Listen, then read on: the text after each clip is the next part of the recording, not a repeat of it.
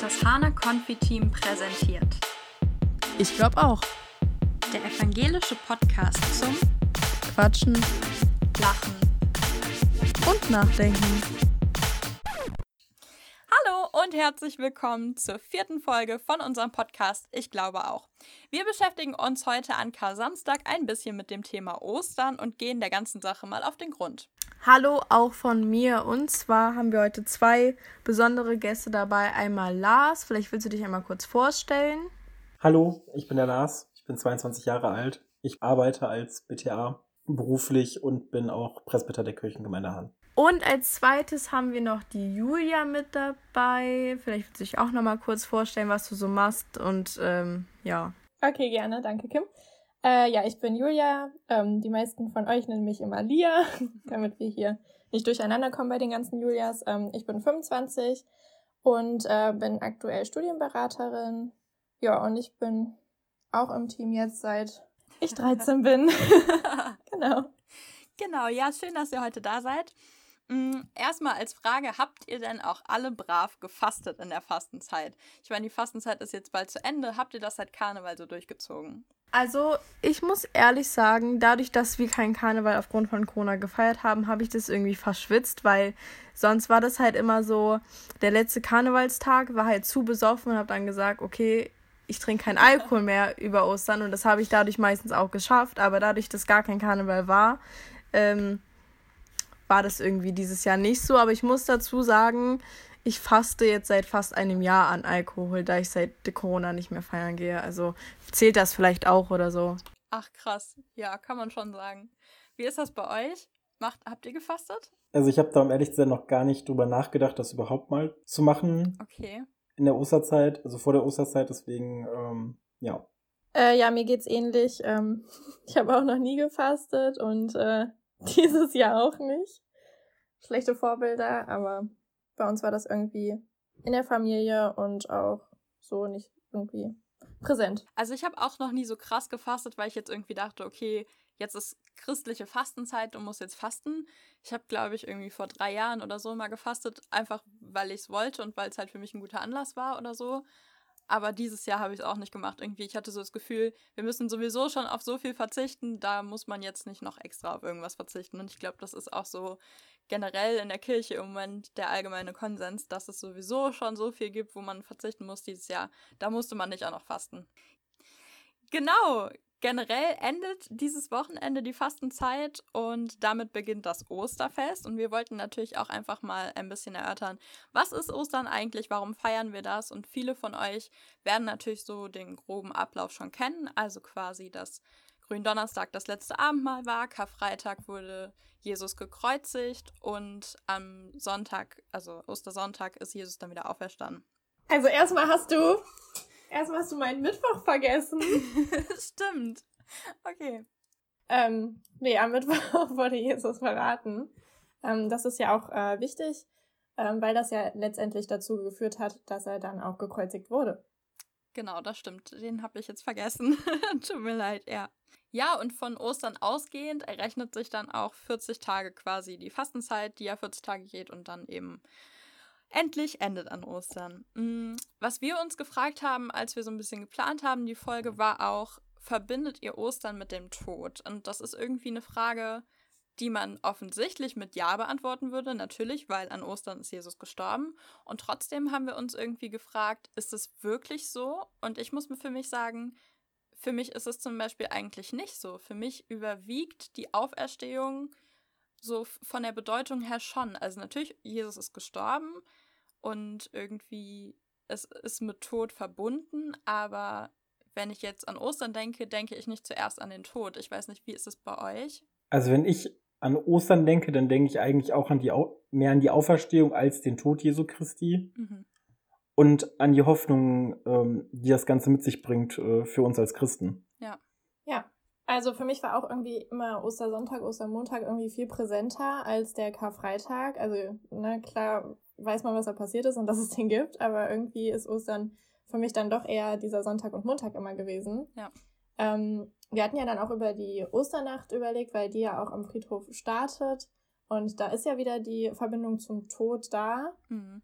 Aber ähm, ja, für mich hat auch eher der Auferstehungsteil und die Hoffnung dort überwogen. Mhm. Kim, wie ist es bei dir? Ist Ostern ein Fest des Todes oder eher der Auferstehung für dich? Hoffnung, keine Ahnung, beides irgendwie eher, eher weniger, eher so die Hoffnung. Okay. Also für mich ist, wie auch äh, Julia schon gesagt hat, einfach das Karfreitag gar nicht so präsent für mich immer war. Also ich weiß einfach nur, dass es freitags Fisch gibt. Ähm, also zumindest bei mir in der Familie ist es so und ich mag keinen Fisch, deswegen war das immer so negativ. Ich, moch, ich mag immer noch keinen Fisch, deswegen weiß ich nicht so, ja. war das nie so toll für mich, dieser Freitag. Ähm, aber für mich ist diese Hoffnung und mich beschäftigt auch schon seit mehreren Jahren, warum genau drei Tage. Das ist so, warum nur, warum nicht nur ein Tag? Warum genau drei Tage? Das ist so, das frage ich mich. Das lässt mich nachts nicht schlafen. ja, das ist, das ist eine gute Frage. Ich glaube, das kann theologisch irgendwie bestimmt beantwortet werden. Äh, also, wenn ihr das wisst, schreibt uns gerne per DM oder schreibt das in die Kommentare. Da würden wir uns also sehr drüber freuen. Was wir alle jetzt gerade gesagt haben, ist, dass wir Ostern auch mit Hoffnung verbinden. Aber was versteht ihr denn dann überhaupt unter Hoffnung? Also, das Problem ist halt, ich muss, es gibt so eine Zeit vor und nach Corona bei mir, beziehungsweise nach Corona gibt es noch nicht, aber es gibt halt dieses, vor Corona war das so, die Hoffnung, ist halt, es klingt halt richtig komisch, aber ich, Corona hat einfach sehr viel verändert, so, dass ich halt mir ja. dachte, also ich kann mich noch daran erinnern, ähm, das war halt Weihnachten, beziehungsweise eine Woche vor Weihnachten, hieß es halt, okay, das ist der Lockdown und danach geht alles wieder wie gewohnt weiter. Irgendwie so hieß es. Und ähm, ja, wir haben jetzt Ostern und wir dürfen nur mit fünf Familienmitgliedern, nein, mit zwei Haushalten, a fünf Mitgliedern feiern. Und irgendwie ist so diese Hoffnung, dass das alles besser wird, ist diese Aussicht für mich so ein bisschen durch Corona alles so, nee, ich glaube eher nicht so. Aber mhm. vor Corona ist es so, dass ich sagen muss, dass ich immer die Hoffnung an das Gute habe und an die äh, Loyalität und ähm, die Hoffnung Blumen weiter, weiter wachsen lässt. Ja. Lia, du hast ganz schön gesagt, dass es für dich Hoffnung gar kein Konzept ist, was du so beschreiben kannst. Möchtest du einfach mal sagen, was du so darunter verstehst? Mm, ja, ich finde halt generell solche abstrakten Begriffe irgendwie immer schwierig äh, in Worte zu fassen, weil ich finde, ja, sowas wie Hoffnung oder Hoffen benutzt man so oft im Alltagsgebrauch und überlegt irgendwie gar nicht, was dahinter steckt. Und ja, deswegen finde ich es auch immer schwierig zu sagen, was ist jetzt genau Hoffnung für mich. Ähm, klar, Kim hatte auf jeden Fall einen guten Punkt nochmal angesprochen. Das hat jetzt durch die ganze Corona-Zeit irgendwie nochmal eine ganz andere Bedeutung bekommen. Und ähm, viele haben auch äh, wieder etwas, ja, wo man äh, drauf hoffen kann, was wirklich, wirklich gerade, ja, denen wirklich Hoffnung gibt, dass es besser wird. Ja. Ähm, trotzdem fällt es mir immer noch schwer zu sagen, was genau ist Hoffnung für mich. Ähm, ja, wie fühle ich mich, wenn ich hoffe? Das ist schwierig für mich. für mich ist Hoffnung immer so ein Gefühl von, es geht bergauf. Also, oder es, es ist ja, also nach was Schlechtem kommt auf jeden Fall was Gutes, so diese, dieses positive Gefühl, auch wenn es gerade vielleicht nicht so ist, aber diese, diese Hoffnung, dass halt was Besseres kommt oder dass, dass alles gut wird. So, das ist vielleicht eine ganz kindliche Vorstellung, aber das ist für mich so der Hoffnungsbegriff. Lars, wie ist es bei dir?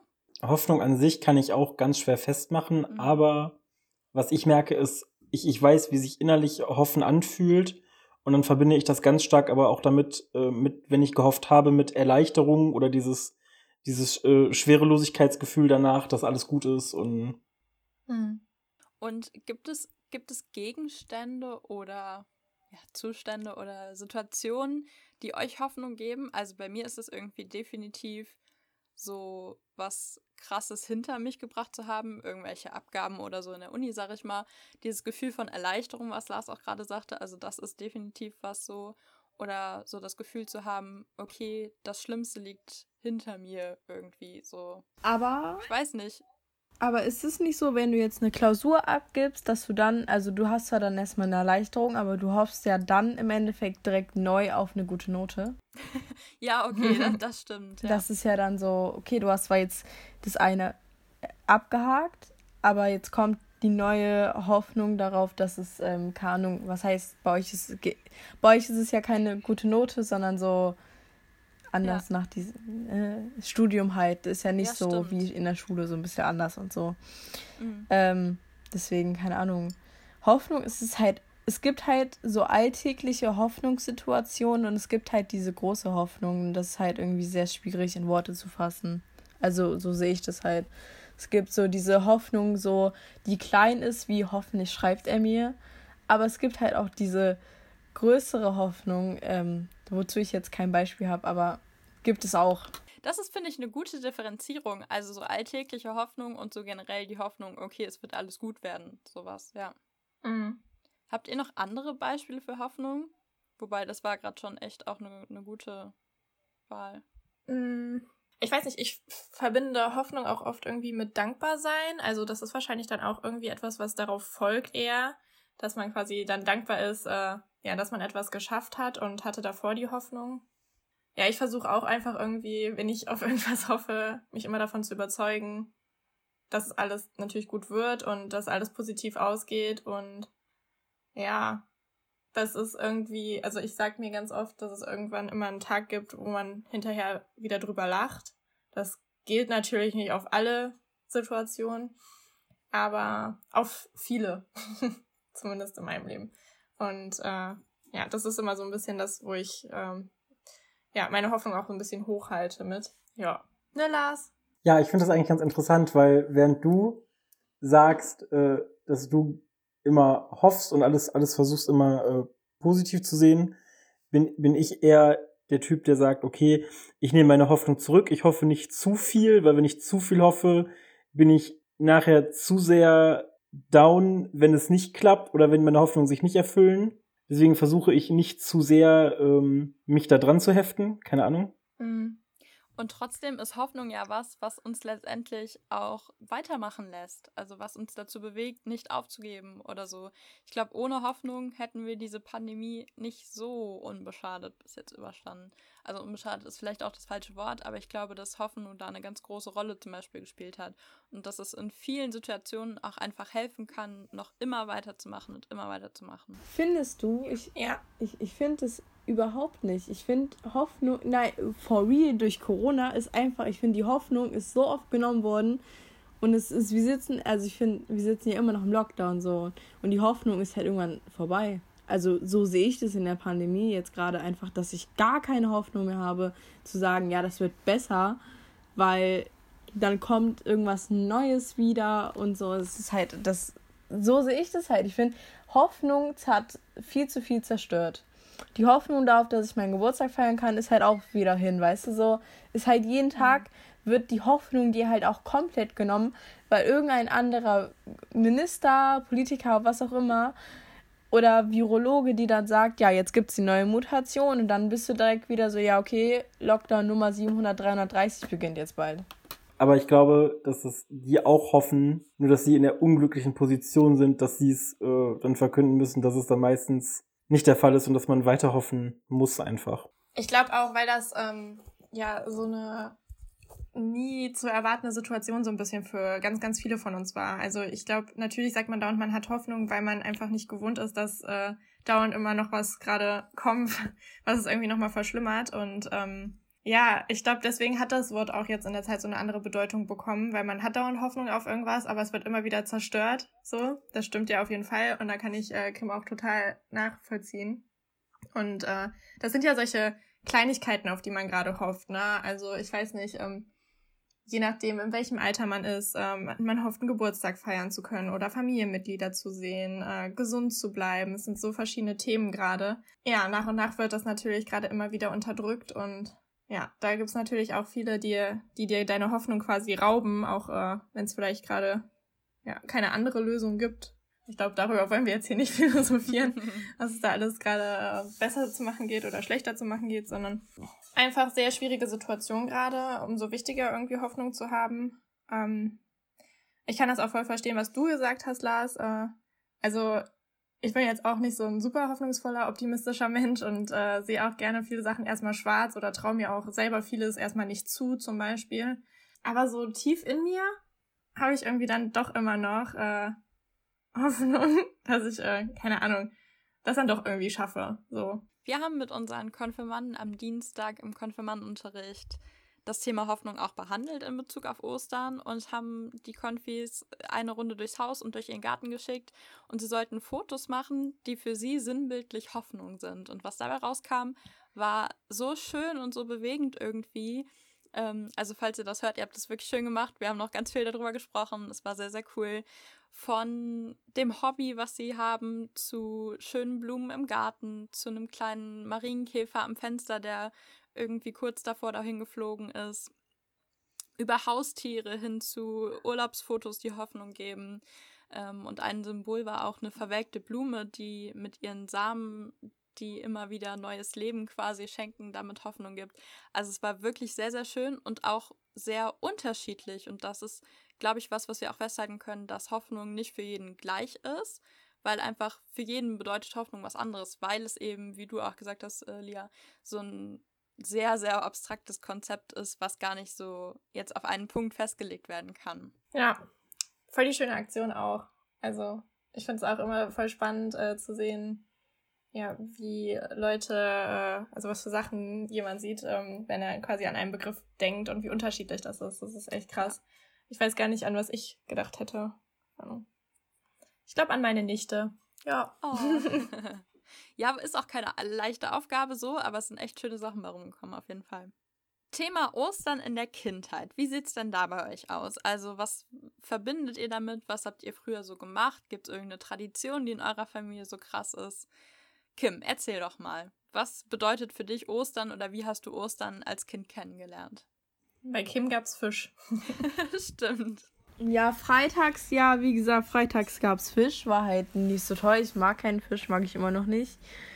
Dann war das halt meistens Ostersonntag. Haben man, also, äh, es hat sich halt echt verändert, aber meine Oma hat halt einen Garten. Äh, hier so in so einem kleinen Gärtnerverein, keine Ahnung, ob man das kennt, so bei uns gibt es das halt. Da haben wir halt dann immer gefeiert, gab es halt so Brunch und so und dann wurden da halt immer die Eier versteckt oder halt die Sachen versteckt so. Aber ich war halt immer sehr lost unterwegs äh, mit dem Suchen und so. War irgendwie, ich weiß nicht, nie meine Stärke. Ja, und irgendwann hat sich das halt, also gab es halt dann Essen, einfach zusammen sein, haben dann meistens irgendwie Familienspiele gespielt oder so. Hat sich aber halt auch sehr verändert. Also heutzutage, also jetzt durch Corona jetzt nicht, aber sonst sind wir halt meistens immer essen gegangen und ähm, ja, es ging halt, für mich früher war das halt mehr so, ja, okay, es gab Süßigkeiten an Ostern. Ähm, jetzt ist es halt einfach so, ja, man sieht halt seine Familie und das mhm. ist das Schönere. Oder sie, das Bessere. Ja. Das ist halt diese Veränderung halt einfach. Und es gibt übrigens immer noch freitags bei meiner Oma Fisch. Also das ist weiterhin geblieben. Aber ähm, ja, ich esse es. Ich habe dann immer irgendwas eigenes oder so dabei. Also, oder manchmal hat sie mir auch was anderes gekocht. Aber es ist, das ist halt wirklich bis heute, es gibt Freitagsfisch. Oster, also Karfreitag. Lars, habt ihr in der Familie irgendwas oder wie, wie hast du Ostern als Kind gefeiert? Also, ich habe tatsächlich nie großartig Eier gesucht, weil ich sie auch nicht mochte. Und dann wurde das sozusagen äh, substituiert mit Schokolade, die ich dann gesucht habe, oder Osterhasen. Ja. Ähm, sowas halt. Und dann habe ich meistens noch irgendwie immer noch so kleine Aufmerksamkeiten gekriegt von meinen Eltern. Und das, woran ich mich aber am meisten erinnere, war immer, wir haben sonntags immer ein großes Frühstück auch gemacht äh, mit einem selbstgebackenen Stuten und das war immer ganz toll. Ach, schön. Mhm. Also ich habe immer klassisch Eier gesucht. Also das habe ich auch noch irgendwie, oder das haben wir richtig lange noch gemacht, halt so einfach aus Spaß, weil das halt so dazugehörte, egal wie alt wir waren. Ähm, also ich glaube, wir haben Ostern nie so krass groß mit der Familie gefeiert, so mit allen jetzt so wie Weihnachten. Das auf keinen Fall. Vor allem auch, weil wir oft irgendwie über Ostern dann im Urlaub waren oder so. Mm. Aber Eier gesucht habe ich immer. Und bei uns gab es auch nie Geschenke oder so. Also natürlich mal irgendwie dann sowas Kleines, aber jetzt nicht wie an Weihnachten oder so. Ich weiß gar nicht. Ich glaube, in manchen Familien ist es so, aber bei uns gar nicht. Ja, dann erzähle ich mal. Ähm, ich habe äh, gerade auch ein bisschen überlegen müssen, aber ich glaube, dass äh, ich als Kind ähm, waren ja über Ostern Osterferien und wir waren immer im Skiurlaub im Zillertal. Das weiß ich noch. Und ähm, ja, jetzt muss ich überlegen. Auf jeden Fall haben wir eine Ostereiersuche gemacht, dort im Garten von der Pension, wo wir immer schon hinfahren und ich auch immer noch hinfahre, wenn es wieder geht. Ähm, und äh, was wir da als Tradition hatten, äh, ist das Ostereier schießen. das ist auch, auch ganz witzig. ja, und zwar gab es da irgendwie so einen ähm, Schützenverein immer und dann durfte man quasi schießen. Soweit ich mich erinnere, das war äh, eigentlich auch ganz cool. Und äh, für jeden Treffer hat man hinterher ein bemaltes Osterei bekommen. Und ich war richtig gut da drin als Kind. Das weiß ich noch. Ich habe auch immer am längsten gebraucht, aber ähm, ja, ich war Ist das jetzt richtig gut. Oder gut. schlecht? Weiß ich nicht. Keine Ahnung. Na, wenn Lia die meisten Preise abgesahnt hat, dann war das ja auf jeden Fall gut. Ja, ich hatte eigentlich immer ja so neun, neun von zehn oder zehn von zehn Eier, würde ich sagen. Äh, ich weiß nicht, ich weiß auch noch, dass mir immer, ähm, man hat das quasi immer mit so jemandem gemacht, der einem hilft dann. Äh, der hat mir auch immer sehr geholfen, muss ich sagen. Vielleicht habe ich auch ein bisschen geschummelt, weiß ich nicht mehr genau. Auf jeden Fall habe ich immer sehr viel Eier bekommen und ich mochte keine Eier. Das heißt, ich habe danach direkt immer versucht, die wieder loszuwerden. Ja, das sind so meine Erinnerungen daran. Und wir haben auch keine großen Geschenke gekriegt ja, also was auch immer das heißen soll. Ich glaube, wir hatten so vielleicht so Osternester mhm. so mal bekommen von meiner Oma äh, mit so einem klassischen Schoko-Osterhasen irgendwie drin und ähm, weiß ich nicht genau, was sonst noch so. Ja, und genau, also wir haben es halt mit der Familie äh, ja dann zusammen im Urlaub gefeiert. Ich fand es immer sehr cool. Ja, schön. Das ganze Osterfest an sich wird ja dieses Jahr wahrscheinlich ein bisschen anders stattfinden. Wisst ihr schon, wie ihr Ostern feiert? Oder wie habt ihr letztes Jahr Ostern gefeiert? Ist es irgendwie anders als sonst? Oder gibt es da bei euch gar nicht so krass Unterschiede? Ja, auf jeden Fall. Also ich feiere halt mit meiner Familie trotzdem, halt aber anstatt, dass wir irgendwo essen gehen, frühstücken wir halt. Also machen wir halt, wird ein Brunch ausgerichtet, wenn man das so nennt. Ja, ich glaube schon. Ja, also es ist nicht so eine krasse Veränderung, nur halt wir sind weniger Leute als sonst. Äh, bei mir geht's auch nicht in den Skiurlaub. ähm, ja, ich weiß noch gar nicht genau, was Ostern so ansteht. Ähm, ich weiß, also diesmal fällt Ostern halt quasi auf, also mein Opa hätte Geburtstag gehabt, deswegen denke ich schon, dass ich versuche, irgendwie zumindest zu meinen Eltern zu fahren und ähm, ja, auch irgendwie ans Grab zu gehen und ja, das wird so mein Osterwochenende. ja, genau. Ist natürlich alles viel kleiner also in einem kleineren Rahmen als sonst, weil sonst haben wir schon versucht, irgendwie die Familie zu sehen. Ja, jetzt gucke ich, dass ich meine Eltern sehen kann und freue mich auch drauf. ich bleibe dieses Jahr in meinen eigenen vier Wänden. Ich glaube, ich werde was Schönes kochen und Verwandte anrufen und einfach Kontakte pflegen. Du kannst ja Eier verstecken und dann suchen.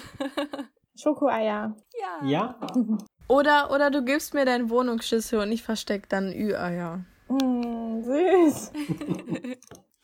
Ja, bei uns ist es auch so, also wir können halt nicht in Skiurlaub fahren. Das hätten wir auch eigentlich gemacht.